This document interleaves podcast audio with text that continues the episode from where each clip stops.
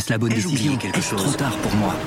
Prenez vos décisions d'investissement avec le soutien de Clarity AI. Gérez votre portefeuille tout en lui assurant une croissance durable grâce à l'association d'une IA puissante et d'une grande expérience de l'industrie. Notre technologie augmente l'efficacité des processus réglementaires, y compris ceux liés à l'article 29 de la loi énergie-climat. Réduisez les risques et atteignez vos objectifs de durabilité en vous basant sur des faits vérifiés et des méthodologies transparentes. Clarity AI, la technologie au service des décisions humaines. Rendez-vous sur clarity.ai et passez à l'action dès aujourd'hui.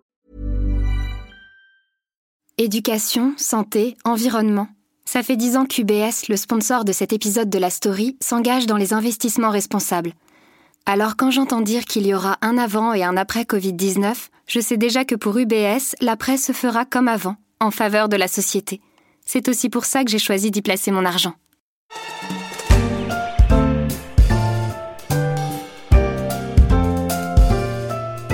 Si la big data vous dit quelque chose, le nom de Dataiku ne vous est pas étranger. Cette start-up née à Paris et qui siège désormais à New York édite des logiciels pour aider les entreprises à mieux utiliser les milliards de données qu'elles génèrent. Âgée d'à peine 6 ans, elle vient tout juste d'accueillir Capital J, le fonds d'investissement de Google, à son capital, la valorisant ainsi 1,4 milliard de dollars. Je suis Guillaume Brégeras, vous écoutez La Story, le podcast d'actualité des échos, et je vous emmène à la rencontre de son fondateur, Florian Douetto, qui me reçoit chez lui à Paris pour retracer l'aventure de Dataiku et sa trajectoire fulgurante. Florian, bonjour. Merci de me recevoir euh, chez toi, donc à Paris. Est-ce que tu peux nous expliquer vraiment aux néophytes, parce que c'est vrai que dans l'écosystème startup Dataiku, on connaît, c'est une boîte reconnue. Pour les gens qui ne te connaissent pas du tout, qui ne connaissent pas du tout Dataiku, comment simplement tu peux l'expliquer? Je pense que dans les gens qui nous écoutent, il y en a quand même beaucoup qui utilisent des données au quotidien, c'est-à-dire qui voient que euh, dans leur métier, dans leur vie de tous les jours, ils ont besoin dans leur entreprise de euh, croiser des fichiers, de faire des stats, d'essayer de comprendre quelle est la tendance de quelque chose, etc. Et en fait, c'est une tendance de fond de la, société qui est que les décisions dans l'entreprise deviennent de plus en plus gouvernées par les données. C'est-à-dire qu'on, pour prendre une décision, c'est pas juste le PowerPoint et la capacité de fabriquer un PowerPoint qui va faire foi, c'est euh, le fait de pouvoir euh, regarder quelle était la tendance, comment sont comportés les clients, quel est, euh, le pricing des concurrents, quel est le taux de panne de quelque chose. Et en fait, c'est ça qui fait qu'on prend les décisions. Et l'enjeu des sociétés, du coup, c'est que les volumes ou les données qui sont utilisées pour prendre les décisions sont de plus en plus complexes, elles sont de plus en plus volumineuses. Et en fait, il faut qu'il y ait tout le monde dans la société, potentiellement, de plus en plus de gens, en tout cas, qui soient capables de, par eux-mêmes, en fait, manipuler les données et prendre leurs décisions. Et Data c'est un outil qui permet de libérer les gens dans une entreprise qui sont pas des techniciens, enfin qui sont pas des, codeurs, qui sont pas des gens qui ont appris ça à l'école, pour leur permettre en fait eux aussi de participer à cette révolution. C'est-à-dire de euh, prendre des données potentiellement un peu grosses, de les croiser, de faire des choses intéressantes avec, de fabriquer des modèles qui permettent de faire des prévisions, sans avoir euh, besoin de retourner à l'école et d'apprendre à faire euh, du Python, du Java, du machin, de la stat, etc. On peut même être mauvais en maths. Il n'y a, pas non plus de magie complète dans l'univers. Mauvais en maths, qu'est-ce que ça veut dire d'abord? Ça veut dire euh, pas avoir été bon en maths à l'école? Ça veut pas forcément dire qu'on n'est pas capable d'être bon en maths en fait. Mais euh, il n'y a pas de magie complète au sens où euh, la personne qui prend une décision, faut qu'elle comprenne qu'est-ce que c'est que les ordres de grandeur. Faut qu'elle comprenne qu'il y a des choses absurdes parce que potentiellement quand on croise les données, on peut leur faire dire n'importe quoi. Et donc c'est ça en fait qui est important, c'est qu'en fait il faut que les gens qui aient la jugeote, qui comprennent l'enjeu métier, qui comprennent c'est quoi les ordres de grandeur, qui comprennent que ça sert à rien de comparer des carottes et des pommes. Enfin, c'est jamais des carottes et des pommes. Hein. Chaque métier a sa carotte et sa pomme il faut que cette personne-là soit en effet capable de faire les choses. Mais du coup, souvent, elle n'est pas mauvaise en maths, entre guillemets, puisque finalement, elle doit être capable de comprendre dans son contexte euh, c'est quoi la maths de son métier, en fait. Est-ce que tu peux nous donner un exemple concret d'une personne qui pourrait être en service marketing ou autre? Comment on a l'impression que le big data, c'est à propos de la donnée client euh, pour 90%, alors que c'est pas tout à fait ça, hein, mais bon, c'est vrai que souvent, c'est les types d'exemples qui reviennent. L'enjeu pour quelqu'un au marketing, ça peut être, euh, par exemple, de comprendre quel est l'impact d'une campagne marketing. Quand je croise une donnée qui vient de YouTube, les données des réseaux sociaux, les campagnes que j'ai fait, c'est-à-dire combien j'ai dépensé chaque jour et euh, dans quels médias, les mots-clés qui ressortent, croiser ces choses-là pour comprendre si ma campagne a un impact ou pas. C'est-à-dire, est-ce que ça fait du sens de faire du euh, pré-roll sur YouTube en poussant tel message sur ma marque? Est-ce que je vois un impact euh, parmi les influenceurs ou pas, par exemple? Et en fonction de ça, peut-être que je vais doubler mon budget campagne online ou plutôt le réduire, ou peut-être m'apercevoir que ça sert à rien de le faire le week-end, visiblement, et donc du coup, euh, de changer un petit peu ma stratégie. Donc, euh, Dataiku, euh, on, comprend un petit peu mieux ce que c'est avec, avec cette explication. Tu l'as lancé en 2013. Qu'est-ce qui t'a amené vers l'entrepreneuriat? Parce que tu n'as pas démarré, tu as un parcours un peu atypique dans le, dans, dans le milieu des startups. En tout cas, tu as, fait une grande école, Normal Sup, et ensuite tu es passé par le milieu de l'entreprise. Qu'est-ce qui t'a ramené de ce côté-là? En fait, moi, j'ai toujours travaillé dans des startups. Du coup, Enfin, je sais pas ce que c'est qu'une entreprise. J'ai dû passer euh, six mois après un rachat une fois dans une grande entreprise, dans une entreprise de plus de 1000 personnes. Sinon, j'ai toujours travaillé dans des startups. Donc, du coup, euh, ce qui m'est arrivé, c'est qu'en effet, j'ai fait Normal Sup. Alors, j'espère que la plupart des auditeurs ne savent pas ce que c'est Normal Sup. Mais c'est essentiellement une école française qui est assez merveilleuse, en fait. Parce que, en fait, c'est une école de liberté pour chercheurs, essentiellement. C'est-à-dire pour ceux qui vont faire de la recherche en littérature, en histoire, en sociologie, en biologie, en sciences cognitives, en mathématiques, en physique, etc. Et en fait, il y a deux choses à Normal Sup qu'on trouve, c'est un, on trouve euh, pas mal de gens intelligents en fait, ce qui permet de se remettre en cause, parce qu'en fait là-bas, en fait, il y a pas mal de gens euh, qui ont euh, des idées sur à peu près tout et n'importe quoi, donc ça permet de se remettre en cause. Et deux, c'est une école de liberté, parce qu'en fait, si on le veut vraiment là-bas, on fait vraiment ce qu'on veut. Ce qui est rare, hein. parce qu'en fait, moi, de la liberté, j'ai eu la chance de l'avoir, quoi. Bah, à 19 ans, j'étais libre de choisir quasiment tout ce que je voulais voir, enfin, ce que je voulais faire, quoi si on le prend bien, en tout cas, c'est comme ça qu'on peut le faire. Et donc, du coup, à 20 ans, au lieu de d'aller faire une thèse en mathématiques ou informatique ou je sais pas quoi, et donc euh, me mettre dans, le, dans un parcours de recherche, quand j'avais 20 ans, c'était en 2000, hein, donc c'était euh, pré-bulle, hein, pré-première bulle Internet. Je parle pas de la deuxième bulle ou de la troisième bulle, d'ailleurs, enfin, je sais pas dans quelle bulle on est en ce moment, c'était pré-première bulle. Hein. Et du coup, ça me paraissait évident que pour être euh, dans le nouveau, fallait aller faire une start-up. Après, à 20 ans, quand on était en 2000, en tout cas, à cette époque-là, on n'allait pas faire une start-up par soi-même. Et pourquoi? C'est parce qu'en fait, on était encore à six mois lumière de, euh, de la Silicon Valley. Six mois lumière, ça veut dire que ça mettait au moins six mois pour que quelque chose qui vienne de la Silicon Valley que l'information arrive à Paris. Hein, on était un petit peu décalé à l'époque en France, hein, même pas tout le monde peut-être, hein, mais pas tout le monde, mais on était un petit peu décalé. Pour moi, c'était, euh, j'ai eu la chance en fait de pouvoir rentrer dans une start-up à 20 ans et d'y passer 10 ans, où j'ai appris plein de choses en fait. Et à quel moment tu décides de te lancer? Est-ce qu'il y a un déclic? C'est un process euh, qui mûrit lentement? Ah, Moi, je suis un peu lent. Ça m'a pris un an et demi, deux ans entre le fait d'arrêter de travailler en tant que salarié dans, ma, dans la première entreprise dans laquelle j'avais travaillé et le fait de lancer effectivement une start-up où je, je regardais les choses à gauche, à droite. J'avais la chance d'avoir un peu, enfin de pouvoir travailler en freelance, etc. à l'époque. C'est magnifique hein, quand on a des compétences techniques, c'est quand même un peu plus facile de trouver des jobs en freelance euh, à Paris dans l'univers de la tech. Et euh, moi, je me souviens très bien qu'à l'époque, j'avais ce petit carnet de start-up, ce petit carnet d'idées dans lequel euh, on note des idées souvent quand même un peu original, hein, enfin original euh, au sens de pas très bonne. A posteriori, c'est souvent une combinaison de un univers un peu abscon et de une marketplace, enfin une place de marché, une marketplace, un outil de facilitation, une plateforme pour je ne sais pas quoi, etc. et en fait, j'ai essayé de donner des idées, d'y réfléchir. Et à la fin, qu'est-ce que, comment j'ai décidé? Bah, à la fin, j'ai trouvé dans, mon univers pro de gens avec qui j'ai travaillé des gens qui voulaient commencer quelque chose. Et je sais pas si c'était une bonne idée, mais finalement, j'ai lancé la startup en raisonnant par l'absurde. Je sais pas si c'est une bonne idée de raisonner par l'absurde, mais souvent, quand même, je le fais comme ça. Si ça marche, il faut que je puisse le faire pendant 10 ans. Ou 15, quoi. Et donc, du coup, il faut vraiment que je fasse quelque chose où je me sens naturel. C'est-à-dire où, euh, dans 10 ans, je vais pas me dire, ouh là là là là, ça fait trop longtemps, j'ai plus envie de voir euh, ces clients-là ou ces utilisateurs-là. Et a priori, si on fait une start-up, c'est pour être, alors c'est pas pour être le chef, pour être le chef, mais en tout cas, c'est pour chercher une forme de liberté qui fait que euh, qu'on n'a pas besoin de se poser la question de la légitimité, je pense. Sinon, c'est vrai que c'est compliqué. En tout cas, pour moi, c'était ça. Je vais pas, si c'était pour redevenir salarié au bout de trois ans de start-up ou implicitement, aucun intérêt. Et donc, du coup, on va faire le plus simple. Alors, est-ce que je sais à peu près ce que c'est les trucs de data, données, etc. Bah, plus ou moins. Bon, ça fait quand même 10-15 ans que je fais ça. Ok, ça. J'aime bien faire des plateformes et des trucs techniques. Donc, je vais faire ça. Au fond, l'autre chose, c'est que je connaissais aucun métier. Comme j'avais bossé que dans des startups, je ne connaissais aucun métier au sens propre du terme. C'est-à-dire, euh, que ce soit, je sais pas, le média ou l'advertising ou la logistique ou le commerce ou la finance. En fait, j'avais jamais vraiment travaillé. Hein, j'ai jamais fait que du logiciel dans ma vie.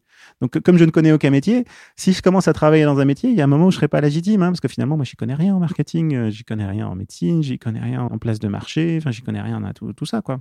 Et je sais même pas si j'avais envie d'apprendre. Donc, du coup, euh, autant aller faire les choses pour lesquelles on est et on a le moins besoin d'apprendre des choses, en un sens.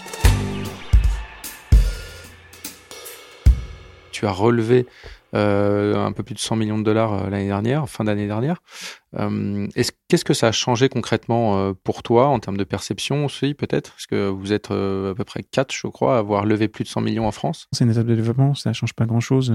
Ce qui est différent quand même, et presque, je pense que c'est pas l'argent levé, en tout cas pas que ça. Enfin, j'espère d'ailleurs que c'est pas que ça. C'est que maintenant, on est bah, juste une société de logiciels qui fait partie des sociétés de logiciels cloud toi ou de, de la planète Terre, quoi, parmi les autres. Enfin, je sais pas, parmi les, je sais pas, c'est pas les 50, 100 ou 200 autres euh, qui sont un peu similaires, quoi. On n'est pas juste un acteur français avec un nom un peu étrange. D'ailleurs, d'où il vient ce nom? Ah bah, c'est de Data et Haiku, le petit poème japonais en trois, le poème de la donnée, mais un peu court et un peu mystérieux. Hmm. Et ouais, donc du coup, il y a que quelques, enfin, faire partie en fait de cet univers d'entreprise euh, qui euh, ont l'air de marcher. Je pense que c'est quand même important parce qu'en fait, ça positionne la société de manière un peu différente. Et là, c'est la première fois aussi que tu commençais à évoquer clairement le, le chemin vers l'IPO, vers donc l'introduction en bourse. Avant, je regardais des papiers d'il y a 2-3 ans où tu refusais d'en parler. Donc là, c'est assumé aujourd'hui, c'est ce que tu, c'est la trajectoire? Parfois, on le dit juste parce qu'il y a rien d'autre à dire, hein, mais euh, c'est ce qui est pas faux. Quand on regarde les vraies entreprises, en fait, elles font une IPO et après, elles font quelque chose d'intéressant pour moi, c'est accepter le fait que si on construit vraiment une entreprise, l'enjeu, c'est de la rendre adulte. C'est avoir sa propre gouvernance qui n'est pas juste le fait d'individus euh, qui se trouvent avoir envie de faire quelque chose. C'est avoir sa propre identité, sa propre culture, euh, travailler à euh, un groupe et en fait faire quelque chose qui perdure au-delà de l'envie de certains individus ou de l'envie de certains investisseurs, etc. En fait, IPO, ça veut juste dire ça. C'est-à-dire comment on fait pour être indépendant plus longtemps. C'est important pour toi, cette notion d'indépendance? Tu parlais beaucoup de liberté tout à l'heure. Ouais, mais c'est pas la même chose. Hein. C'est deux concepts qui sont quand même un peu liés, tout en étant dans ce contexte-là potentiellement un peu en opposition. C'est-à-dire que la liberté, en effet, c'est individuellement euh, pouvoir choisir son destin sur quoi on travaille en tant qu'individu. L'indépendance, pour la société, c'est le fait de, euh, en effet, être quelque chose qui perdure dans le temps et à sa propre direction. Pourquoi c'est si important pour toi? Je pense que, en tant que créateur d'entreprise, c'est censé être ça l'objectif. Pour moi, c'est ça l'objectif. L'objectif, au bout d'un moment, est pas financier. Finalement, moi, j'ai pas d'appétit financier particulier et j'espère ne jamais être euh, dépendant de l'argent ou d'un mode de vie euh, particulier. Du coup, après, la seule chose qui fait sens, c'est euh, de construire effectivement quelque chose qui dure dans le temps j'ai déjà vu des rachats d'entreprises, hein. j'ai déjà des entreprises qui ont, été rachetées. Finalement, c'est quand même une petite tragédie pour arriver à le faire passer. Si on peut euh, construire le chemin d'indépendance, s'il a un sens, des fois, il n'a pas de sens. Donc, il euh, faut juste admettre la, réalité. Mais s'il a un sens, il faut euh, à tout prix essayer d'aller le, chercher. Et tu construis des modèles de prédiction. Est-ce que tu as, dans ces modèles-là, est-ce qu'il y en a un qui est un, modèle de.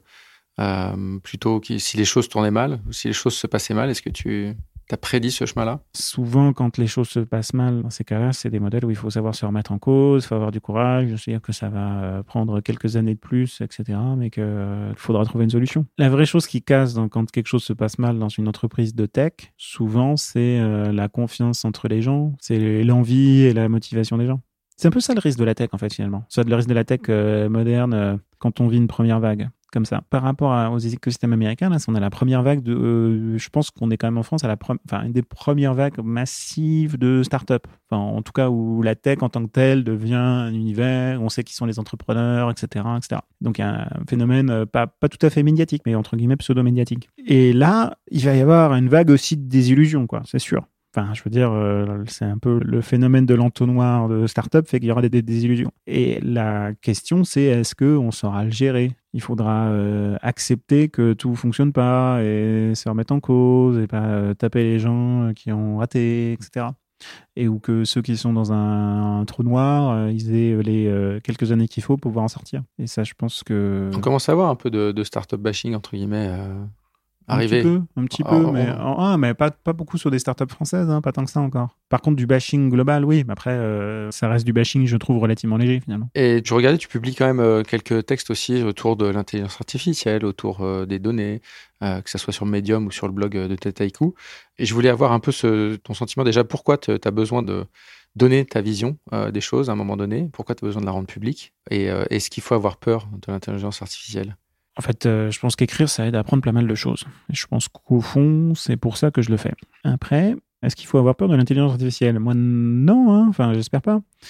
Je pense pas qu'il faut avoir peur de l'intelligence artificielle tant que ça en tant qu'individu. Enfin, en tout cas, pas plus que d'autres choses. Quoi. Enfin, faut euh, Terminator, etc. C'est quand même, faut l'espérer un petit peu loin. Après, c'est quand même un enjeu de société. Enfin, comme je vois les choses, j'ai l'impression qu'il y a quatre ou cinq fronts de transformation de la société, quoi. Enfin, des fronts de combat, quoi. Il y a euh, bah, la planète elle-même, quoi, euh, le bilan carbone, etc. C'est un front de combat. Il y a euh, la mixité, la place des femmes dans la société. Enfin, c'est un front de combat, ça, va bouger, quoi. ça va se transformer, c'est un front de combat. Il y a la, la globalisation ou son inversion, quoi. C'est la position des pays, des pays occidentaux et la manière dont ils, ils profitent de l'économie mondiale, ça, ça va changer. Donc ça, ça va, ça va Et les flux migratoires associés, ça va, bon, ça va créer des tensions, des nouvelles manières de penser l'économie. Et je pense qu'il y a l'intelligence artificielle ou l'automatisation qui est parmi ces fronts-là, parce que finalement, euh, la question c'est euh, quelle va être notre place en tant qu'humain, comment, qui va travailler, qui va en profiter, euh, quel niveau d'études il faudra avoir pour avoir une place dans la société dans 20 ans. En effet, ça c'est un front de combat, quoi, mais qui est, je pense, du même ordre de grandeur que les trois autres en termes d'impact potentiel sur la vie des gens. Alors probablement moins que d'autres d'ailleurs, on va dire si je suis très honnête avec moi-même. Mais il se trouve que c'est le seul sur lequel j'ai le droit d'avoir un avis, je pense. Parce que finalement, sur les trois autres, je me sens pas d'une légitimité particulière pour être capable. Enfin, je peux toujours avoir un avis, mais je pense pense pas être capable d'avoir un avis ou d'avoir être capable d'avoir un impact quelconque sur la vie des gens, malheureusement. Et sur l'intelligence artificielle, je pense que c'est intéressant d'imaginer qu'on peut avoir un impact. C'est-à-dire que moi, j'ai l'impression que, par exemple, s'il y a plus d'outils qui aident à démocratiser la manière de fabriquer euh, ces intelligences artificielles, potentiellement, la transformation de l'économie qui va être faite va être un peu différente. C'est un peu comme si en 15-20 ans, l'ensemble des les compétences des gens avaient besoin d'être transformées. Et à cette échelle-là, comme c'est 15-20 et pas 40-50, c'est pas le système éducatif qui va les changer. Enfin, pas tant que ça, en fait. Il n'y a, aucun pays, ou peut-être certains pays nordiques qui ont les capacités réelles de, euh, de changer leur système éducatif suffisamment vite pour euh, absorber cet impact dans le changement des compétences. Donc en fait, le changement des compétences, il va être fait surtout s'il est fait par les entreprises qui, euh, qui s'adaptent, qui donnent des nouvelles compétences aux gens, etc. Et en fait, ça, ça arrive que si l'intelligence artificielle et ses transformations sont faites plus, entre guillemets, plus massivement par les entreprises actuelles, qui ont comme, euh, comme enjeu en fait de changer les compétences des gens et de leur employer euh, pour changer leur mode de production, l'optimiser, que si l'intelligence artificielle vient essentiellement de nouvelles entreprises, de nouveaux entrants qui, qui, disruptent complètement les marchés existants et qui potentiellement euh, mettent en faillite les entreprises qui n'ont pas réussi à se faire transformer. Enfin, je pense que là, il y a quand même un enjeu. Enfin, c'est ça le, le, Enfin, dans l'univers économique, c'est ça le front. je pense que c'est ça le front long terme, entre guillemets, plus que de savoir euh, si euh, euh, l'assistant personnel qu'on a à la maison est dangereux et nous écoute ou pas. Bon, ça, c'est un vrai enjeu politique. Mais je suis pas très inquiet là-dessus parce qu'à la fin des temps, si ça énerve suffisamment de gens, on va juste arrêter. On va dire stop et ça va s'arrêter, en fait. Il suffit juste de les brancher. Les gens, voilà. Enfin, je veux dire, il n'y a pas besoin d'aller dans, il a pas trop besoin d'un arrêt de relus. le, enfin, potentiellement, on le jette par la fenêtre puis c'est fini. Enfin, ça reste assez, euh, on arrête d'aller chez les acteurs. Enfin, je veux dire, euh, il y a qu'à voir certains réseaux sociaux, à quel point potentiellement, euh, n'importe quoi qui se passe, un tel impact sur eux que, oh là là, ils vont vite revenir en arrière. Enfin, j'ai l'impression que cette bataille-là est pas si dure que ça à gagner, alors que la bataille des compétences, la bataille de savoir euh, qui a un travail ou pas un travail, celle-là, elle est dure, en fait. D'accord. Et toi, au sein de Dataiku, justement, qu'est-ce que tu as mis en place pour euh, générer ce flot constant de formation, de mise à niveau? Ben, le, le, point, c'est que c'est là où je pense que c'est ça la question de savoir si on peut avoir un impact systémique ou pas. En tant qu'entreprise, on peut avoir un avis sur plein de sujets ou avoir des bons comportements en termes de mixité, en termes d'impact écologique, en termes de mixité sociale, etc. Ce qui est important. Hein. je veux dire, c'est hyper important. Mais à la fin, il n'y a que le produit qu'on fabrique qui peut avoir un impact systémique. Ce qu'on fait en compte entreprise a peut-être un impact 1, mais ce qu'on peut faire en tant que produit, c'est pas, par rapport à ça, c'est 1000, c'est un million, c'est un milliard en fait. Et donc, est-ce que la vraie question d'Ataiku, c'est est-ce qu'on est capable d'avoir un produit qui change suffisamment la capacité de développer des intelligences artificielles, parce qu'à la fin, c'est ça le sujet, pour que ce soit accessible à tellement de gens que euh, ce ne soit pas juste quelques individus, mais potentiellement la plupart des acteurs de, l'univers économique qui soient capables de s'approprier ces transformations. Et comment tu vois le, monde se former? Enfin, Il y a plusieurs scénarios évidemment, mais sur ce sujet, euh, sur ce front-là, comment toi tu l'imagines euh, dans, aller dans 10 ans? Je l'imagine comme étant des transformations beaucoup plus globales de tous les métiers, dans lesquels ben, il y a un grand changement de l'univers du travail, je veux dire pas juste de fabrication d'usine, mais même du travail de col blanc, dans lequel euh, il y a euh, sûrement un changement du rythme du travail, des compétences qui sont beaucoup plus vers euh, la, la, communication, la compréhension qui sont à développer, en même temps que euh, un travail qui est beaucoup plus sur de la donnée, en utilisant la donnée avec des systèmes qui euh, aident à la gérer de manière euh, plus automatique. Après, c'est dans 15 ans ou 20 ans, hein, le travailleur du dans 15 ans, c'est pas pour faire Minority Report, mais euh, c'est quelqu'un qui doit être capable de communiquer euh, très bien avec ses pairs et qui fait bouger un écran façon Tom Cruise pour croiser des données, comprendre quelles sont les, tendances ou la décision à prendre ou qu'est-ce qui se passe mal dans un des systèmes de l'entreprise. Ça paraît un peu abstrait comme ça, mais à raison de 15 ans, c'est peut-être ça le métier de beaucoup de gens qui actuellement sont derrière un ordinateur en train de faire des copier-coller euh, d'un fichier Excel vers un fichier PowerPoint. Ce métier-là change quand même. Hmm. Est-ce que ça te rend optimiste? Est-ce que tu es optimiste? Sur cette partie-là, je suis plutôt optimiste. Je pense que cette chose-là est faisable. Après, les autres enjeux de la planète, moi, j'ai un peu moins de visibilité. J'ai plus de mal à être optimiste parce que j'ai aucun contrôle. Ok, bah écoute, Florian, merci beaucoup encore euh, d'avoir reçu. Et puis, euh, bah, on va continuer à suivre les aventures de Dataiku. C'est quoi la prochaine actu? Ah, Je n'arrive pas à la prédire. Merci Florian Douetto, fondateur de Dataiku. La story, le podcast d'actualité des échos, c'est terminé pour aujourd'hui. L'émission a été réalisée par Willy Gann et chargé de production et d'édition Michel Varnet. La story est disponible sur toutes les plateformes de téléchargement et de streaming. Vous pouvez vous abonner et partager nos émissions. Pour l'info en temps réel, c'est sur leséchos.fr.